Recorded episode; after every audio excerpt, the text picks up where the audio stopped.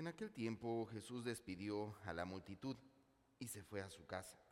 Entonces se le acercaron sus discípulos y le dijeron, explícanos la parábola de la cizaña sembrada en el campo.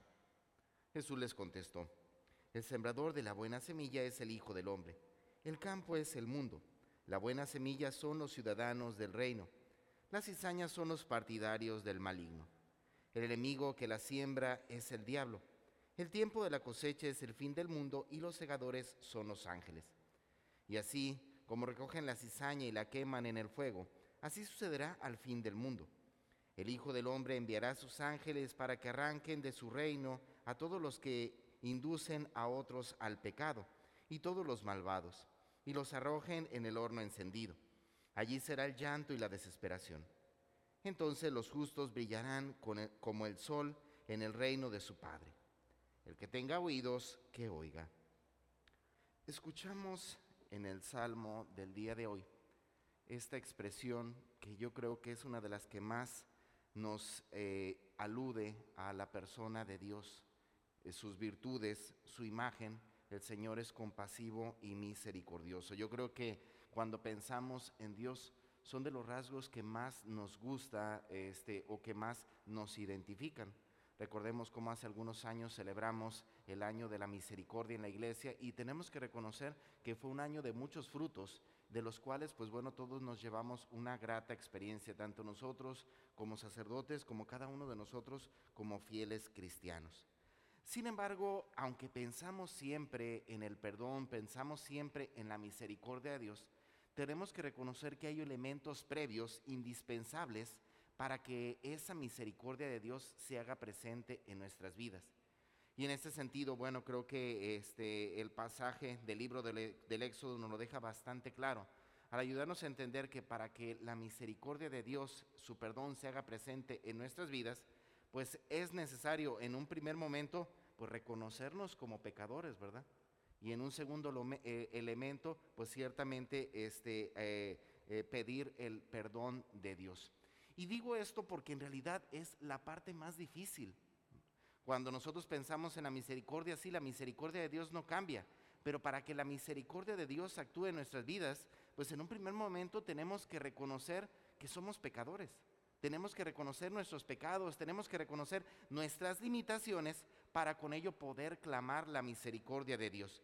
Y digo esto, hermanos, porque tenemos que reconocer que cuando nos dejamos llevar por nuestra soberbia, cuando nos creemos demasiado buenos como para necesitar de Dios, pues ciertamente la misericordia de Dios no puede actuar.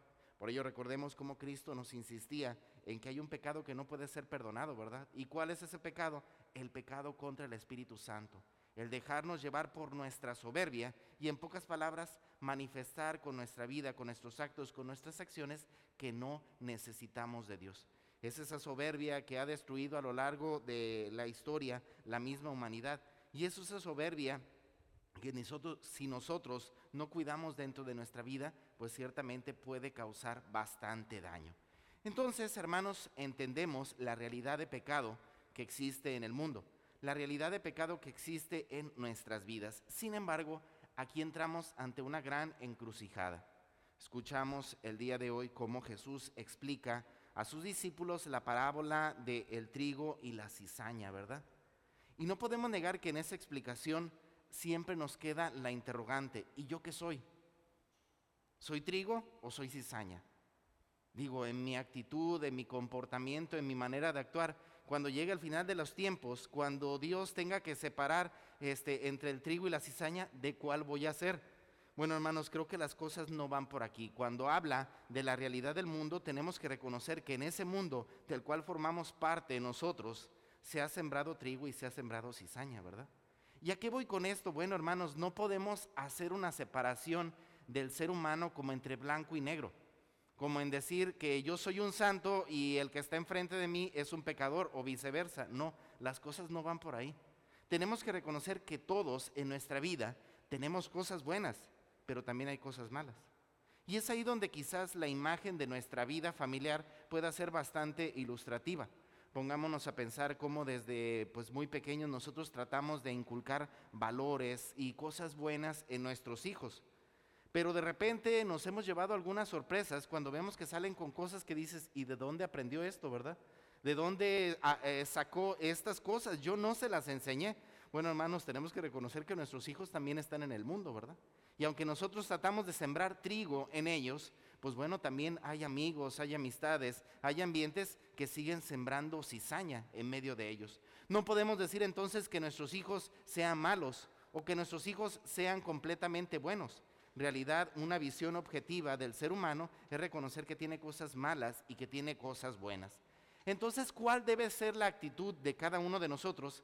Ciertamente no podemos tratar de arrancar las cosas malas de nuestra vida como tal, porque corremos también el riesgo de dañar las cosas buenas, ¿verdad? Un papá que de repente trata de quitar ciertos vicios a sus hijos, pues corre en esa búsqueda de quitar esos vicios, pues también generar heridas emocionales en sus propios hijos. No es nada fácil, ¿no? Pongámonos, pongámonos a pensar como ese padre de familia que ante los vicios que está pasando su hijo tiene que meterlo a una clínica de rehabilitación, ¿verdad? Pues lo que él está tratando es hacer algo bueno, ¿verdad? Pero no podemos negar que ese tener que meterlo a veces en contra de su voluntad genera daños y heridos, heridas en la realidad emocional. De tal manera que, insisto, por querer arreglar algo se descompone otra cosa, ¿verdad? Entonces, ¿cómo entender la perspectiva o cómo poder trabajar esta realidad ante la cual estamos sujetos? Bueno, hermanos, creo que no se trata de buscar quitar, sino de buscar sembrar. ¿A qué me refiero? Bueno, no solamente se trata de tratar de quitar las cosas que están malas en nuestras vidas, sino al contrario, tratar de inculcar cosas buenas. De tal manera que nosotros, nuestro trabajo, nuestra labor, genere que el bien venza el mal, ¿verdad? Que aunque soy así medio chistoso, pues, pero es como si tuviéramos un pedacito de tierra, ¿verdad? Y si ese pedacito de tierra está completamente lleno de trigo, pues ciertamente no va a haber lugar para la cizaña. ¿Cuál es el problema? Pues que no sembramos semilla de trigo y dejamos que se vaya metiendo cada vez más cizaña. Por ello es importante, hermanos, alejarnos de aquellas cosas malas e inculcar cosas buenas en nuestra vida. ¿Para qué? Para que al final del tiempo sea precisamente el trigo en nuestras vidas quien nos lleve a la salvación eterna. Bueno, hermanos, pues pidamos a Dios o sigamos clamando a Dios su perdón y su misericordia, entendiendo que el primer elemento para que esa misericordia llegue a nuestras vidas es el reconocernos como pecadores y pedir de Dios su perdón. Asumiendo en esta realidad que es verdad, estamos en un mundo en el cual hay trigo y cizaña.